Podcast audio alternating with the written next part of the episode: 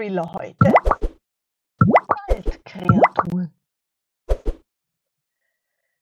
Wer geistert dort im Nebel herum? Ein harmloser Spaziergang. Der entspannende Wald. Oder doch nicht? Verhängnis? Wie angewurzelt bleibe ich stehen. Hat sich etwas bewegt oder nicht? Ich konzentriere mich auf die leicht welken Blätter. Sie bewegen sich kein bisschen. Deshalb hängt immer noch dieser Nebel hier im Wald hinter den Felsen. Ah, schon wieder! Komplett alleine bin ich hier.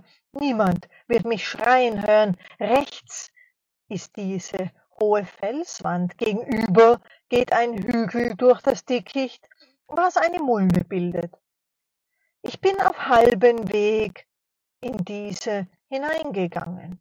Hier stehe ich, sehe nicht, ob jemand um mich ist oder weiter im dichten Wald hinter dieser Senke, welche nur von etwas Jungwald bedeckt ist.